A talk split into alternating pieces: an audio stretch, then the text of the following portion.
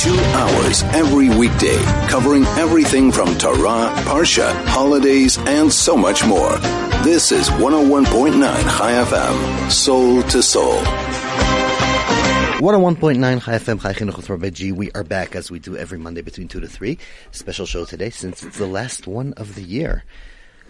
Who would ever believe? I mean, we would believe because we know we do get there every year again and again. We get to the end of the year. However, the end of the year is a very special time for thoughts, for understandings, for who are we, where are we going. So much happening today on the show, but right beforehand, I got to share some readings with you. Whatever it is, a bar mitzvah, bat, bat mitzvah, bris, birthday, function, or construction, Genesis All Suite Hotel in Foreman has a lot to offer. Kosher catering, friendly staff, G- gorgeous modern venue easy access, lots of parking, and very responsible rates, very reasonable rates. Why not give them a call? Make an appointment to go and how much they can offer you to your next function.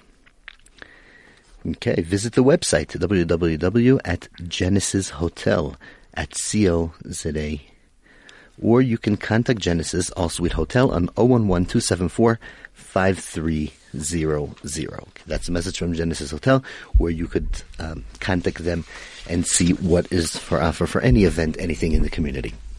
So we got to get straight to the show. Uh, a lot of discussions, a lot happening today on the show. I'm going to be speaking to um, a physical therapist later on in the show. We're going to be speaking to Ari Lewis, Rabbi Ari Lewis, who's from uh, PurifEye. We'll see what he has to say, and I will mention in a few minutes why I'm going to be speaking to him. A few events that happen in the community that we must talk about and must share, and a discussion that I want to raise since I actually tuned in this morning to the morning mayhem with I do many times amazing show, and something that was said there was kind of I don't know, should I say offensive? I don't know. One of the reporters was speaking about the concept of um, going to the army in Israel, the part of the uh, from Haredi, uh, etc., uh, obligation to go and serve. And I'm going to talk about that issue, even though I didn't think I would ever speak about it here in this show. But I think it's important because it really means a lot to the whole concept of who we are, what we do in the community. That and many more on the show. But before we start, I have to say one thing. Yesterday, I actually saw history happen. I was invited to an event. I actually wasn't invited. I took part in an event, very, very, very special event that got together many people in the community. It was driven by, I think, one of the blessings for the Jewish community here, Rabbi Shlomo Kolko, who put together an amazing program of getting many people to come on their Sunday, take time out, and sit and learn together the whole Shas within three hours. It was just fascinating situation watching in the HOD yesterday. Boys, teenagers, kids, adults, uh, just everybody, rabbis, people that are working, ev- everybody was there. Everybody took part in this tremendous effort. And I was inspired and I have to share with you uh, part of the inspiration. And but the first thing that went through my mind was like this: about three years ago, two years ago, I don't remember. Yeah, uh, two and a half years ago, actually. There was a very v- big event that took place in Israel in a place called Yad Eliyahu in Tel Aviv, which holds about 12,000 people. And a few weeks before the event, like two, three weeks, they realized that they're way outnumbered, which means they need much more space. So they're looking into moving the venue to a bigger place or adding to it. It was uh, too close to the event, and eventually they decided to open up another venue to the same event, which was in Binyanei Uma in Jerusalem, which was uh, fitted them another like five thousand people, three thousand in the hall and other rooms, etc and I was called in to help and speak over there and uh, to help be part of the organization. And I was there, and I won't remember, won't forget the time I came up to the stage. I was standing there with one of the big rabbis in the in the frum community in Israel, and he started actually crying. And I said, "Are you okay?" And he said, "You don't get it. Twenty-five years ago, I was a young guy. I was in this hall." And the hall seated about 3,000 people. And there was an, uh, um, an amazing event with Rav Shach over there, and he said we were so proud that we were able to fill 3,000 people of the community. And now, 20 years later, we are so proud that this is our small hall that's filling in for the bigger one because it's overfloated and we could get even much more. Do you know what that means about the community in the past 20 years? And that's what I felt last night. Yesterday, yesterday, we were sitting there so proud to see the HOD packed with people that came and participated and were part of, of a thing, something I don't know if was ever done before. In three hours, the whole Shas by many people put together.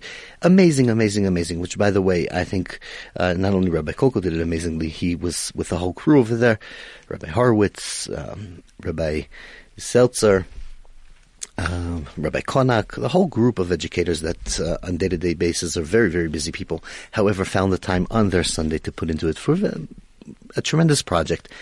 I looked at them and all I could see was the event that's going to be in 20 years down the line. And it actually gave me hope that the Jewish community in South Africa does have the potential. We will see it down the line coming more and more people grow, coming connected, more and more people knowing Shas, learning Shas, understanding, being a part.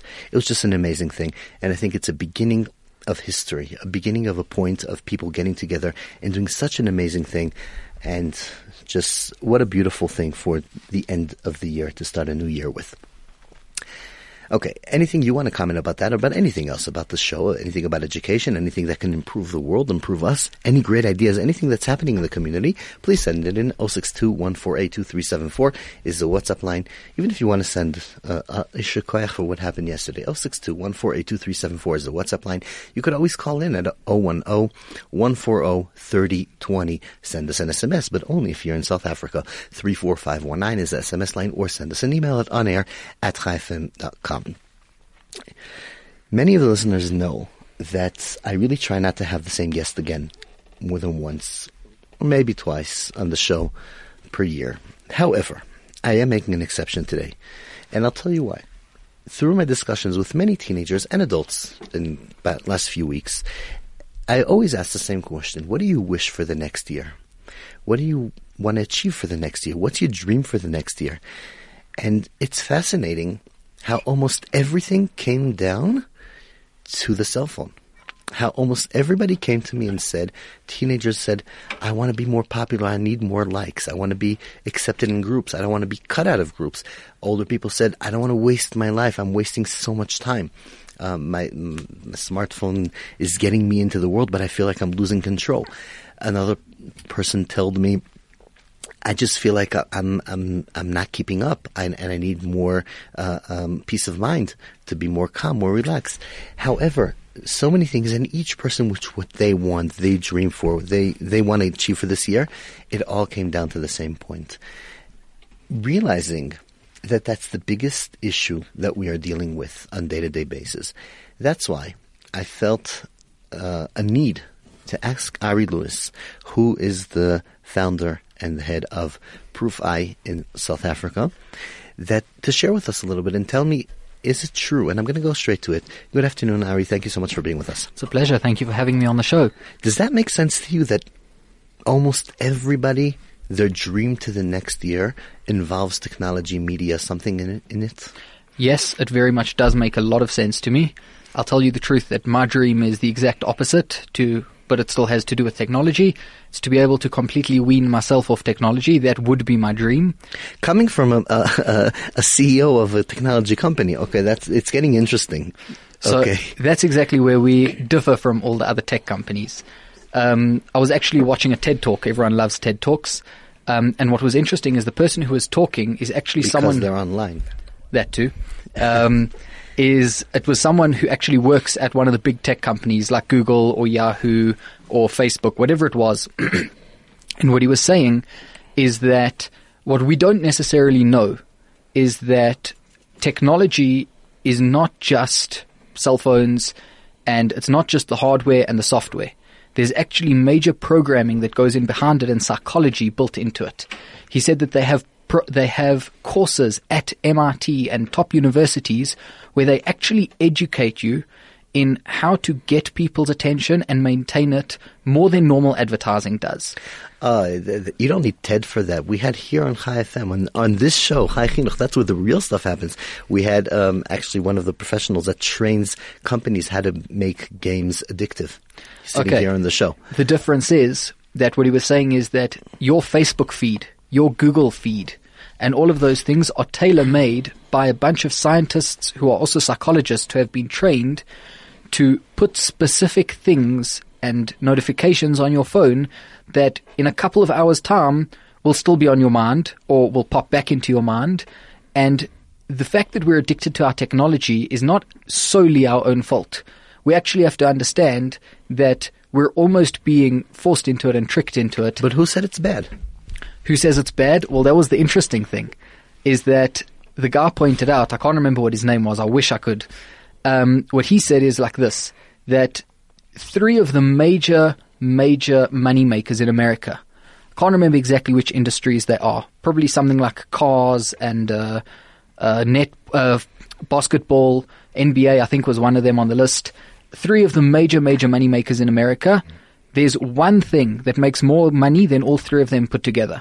And that single thing is the slot machine. He said what we have to understand is that the the feed we get What is a slot machine? Explain to us. the slot machine in a in a you go to uh, Montecasino. The slot machine, the one armed bandit. You pull down the arm and the things roll. Um, what he was saying is that when you open your email, you open your Facebook, you want to see what your feed's going to bring up. That wonder of what you may get next. What am I going to get next? What am I going to get next? Am I even going to get anything? That's exactly what it's doing. It's putting a slot machine on every one of our cell phones when there's really nothing to stand to gain. It's really something that we perceive we stand to gain by thinking that, okay, maybe, maybe someone sent me a message. Maybe I'm going to miss out on something.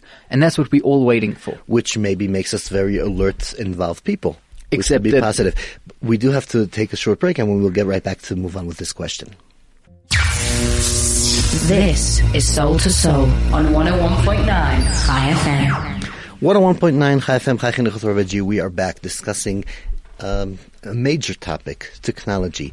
And this has come up in so many conversations with so many people that that is their goal for next year. How to control it, how to be a part, how to be, how to not let technology take over our lives. So, Speaking about technology, please be in touch through technology. 06214822374 is the WhatsApp line. 06214822374. You could always call in at 010-143020. You could send us an email at chaifm.com or you can SMS, but that's only if you're here in South Africa, 34519. Okay, back to our topic. Uh, Ari. So we were talking about technology today and saying that so many people are sitting and putting together programs and actually very qualified people and focus in getting us addicted and a part of it. And still, one will come and say, I'm not addicted, I love it. It's fun. I enjoy it. This is my mission. You know, you, can't imagine how many kids told me that they'll measure their success by the amount of likes or groups or being popular. So what's wrong? What's wrong with that is quite simply that we think we like it, but ultimately it doesn't add any um, any meaning to our lives. It's a very base and empty way to measure the success in our lives. The problem, in my opinion, in the world today, in general, whether you're looking at people on a small scale individually, or whether you're looking on a much larger scale of companies, is that each person and each group will set their goals based on themselves. Um, the tech companies are trying Capitalism. to exactly that's exactly what it is. Um, but more than that is that it's very bland and it's very short-sighted. The tech companies are trying to increase efficiency to give you exactly what you want and what you're looking for. Um, their service providers are trying to do that as efficiently as possible. Each person is worrying about how many likes they can get. Um, Facebook, Google, every app designer who's got ads in it, they're all trying to get one thing, which is your attention and as much t- screen time as possible because that's how they make their money. That's how at least 99%, that's my own Is, estimate. is that is that part of the reason why kids could actually feel so popular just because of social media? For sure. That's exactly why it is because we measure ourselves based on the way other people see us instead of measuring ourselves based on the way we actually see ourselves and based on what we have actually done that is constructive. So if I'm talking to a teenager or a kid, they're loving it. They feel popular. It's cool. It's working. It's great. What do you have to offer to change it, and why would they want to change it? So the question is like this. In 120 years' time, when most people that are living today have passed on, You Is never it- know with technology. That's true, but is someone really going to go to your profile and check how many times you got liked on one specific picture and what your what your record was compared to anyone else? We're not going to be remembered for our likes on Facebook or for how many views our our YouTube channel got. That's really not what we're in the world for at all. Um, saying that will come one and say, well, yeah, well, I will make money according to my likes on fa- Facebook, maybe, and I will make a living, and I could be remembered to a certain degree. You will be remembered for your money. That is possible. Um, the chance of actually making a decent amount of money, unless you're someone special, um, is very small. Uh, we all like the idea of making quick money without much effort. And yeah, we'd all love to live off that. So, what does your company do? But what my company does is we try to correct the, um, call it the short sightedness of the tech companies, which is that each company is trying to provide a service, a hardware, a software that is more and more efficient, but at the same time short sighted. Um, I'll give you an example. Everyone has a smartphone these days almost. The problem is that what happens if my kid wants to be able to talk to me on WhatsApp? I want to talk to my kid on WhatsApp. Makes sense. Problem is that WhatsApp's only available on smartphones. And as soon as you have a smartphone, every smartphone comes built in with at least one browser, generally two. And there's no way to put that browser to disable it in a way that the kid can't re-enable it. There's no way to disable other apps except on one brand of devices But why that actually disable that it? Why not account. trust your child? The child says, "I'm loving it. I'm, I know what I'm doing. I, I'm not going to do anything stupid online. Why not trust them?" So that's that's also true. Um, but at the same time, we send our kids to school because we want them to know better. Um, kids don't know everything, despite the fact that our that we want to trust them as much as we can. Um, I have the same when I was- instinct. I, miss being a teenager when I knew everything. exactly. I also miss being a teenager. Um, I used to know a lot. One, once I wasn't a teenager, I had a wife who knows everything, so that's why I don't need Google and I can get rid of technology. Um, Yeah. But the point is that when a child is playing with a knife, we don't say let them learn the hard way.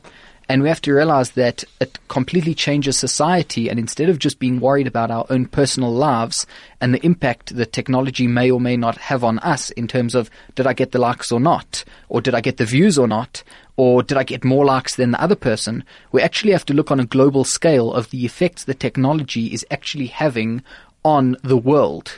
Saying that, where's the balance? Because if you want to cut the kids off technology, and and that could be that the kid will not be involved. He won't be on WhatsApp. He won't be on Facebook. He won't be in, and connected with his friends or anything. He'll be part of out of society.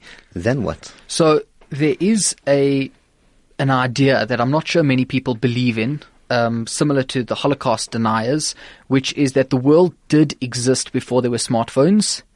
And there was something called a telephone. Now, I'm not saying that people are going to resort to going back to using the telephone, especially not the ones with the dials. Um, but they can talk to people, and yes, WhatsApp calling is much cheaper than actually phoning the person. Um, with the internet speeds in South Africa improving, the quality is also becoming far better. You can call international for the same thing for almost nothing. Um, the problem is we have to take into account and realize that kids know a lot more about technology than the parents uh, in general, um, and that they can actually hide their activities. So what we don't necessarily understand is that even though we think we can trust them, there's actually no way that we'll ever know better. So we'll never know whether we should or shouldn't trust them. So basically, do we have a balance? Yes, for that? we very Now, much come do have to, a, a come back to where we were because well, why should a parent even go down that road? They said, with parents today have so much on their plate, so much to deal with, so much to, to struggle with. How important, and we do have to get to an ending, but how important at the end of the day is it for a parent to really be involved on social media and on social life of their kids? So it is completely imperative because the next generation is dependent on us to raise them. And if we don't raise them properly, imagine what type of generation they may not even manage to raise. That's a, a strong quote and a scary quote. Um, but if you look overseas, there have been cases of children who have been abducted because of social media.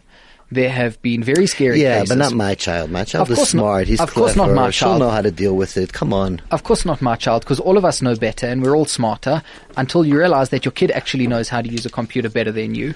And uh, just like you think that you're smarter than them, you'll realize that the pedophiles and the predators on social media are even smarter than them. Right. You know, the point when the, ki- the there's, at first I thought the humiliating point is when my kids come to show me how to use the phone. But then I think that more humiliating is when the kids reach the point that they don't even want to show you anymore. They're like, "Ugh, you're never going to get it. It's, it's not even a chance. That's for sure. So I'll give you an example of that story. Is that my son, who is 16 months old, plays with my cell phone because he just enjoys pressing the button so that the light comes on, and then it drives me crazy that he's killing my battery. So I press the other button to turn the screen off, and he presses the button again, and he's just as quick as me, and he knows exactly how it works. The funny thing is, the one time um, I unlocked my phone and I gave it to him, and he somehow got to some app that I didn't know I had on my phone with some shortcut just by holding down the home button.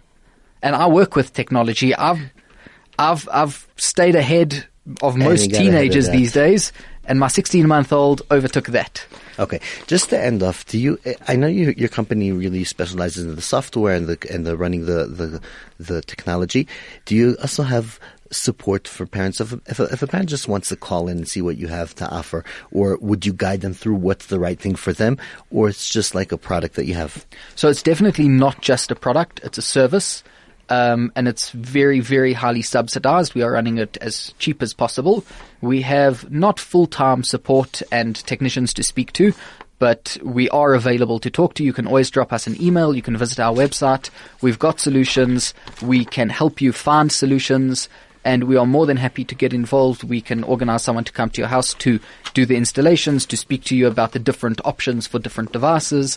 Um, and So how does one get involved with you? so Get it's very touch? simple. You can go to our website, www.purifeye.net, P-U-R-I-F-E-Y-E E dot net, not to be confused with purify.com, because then you'll get um, dog tear stain removal um, devices.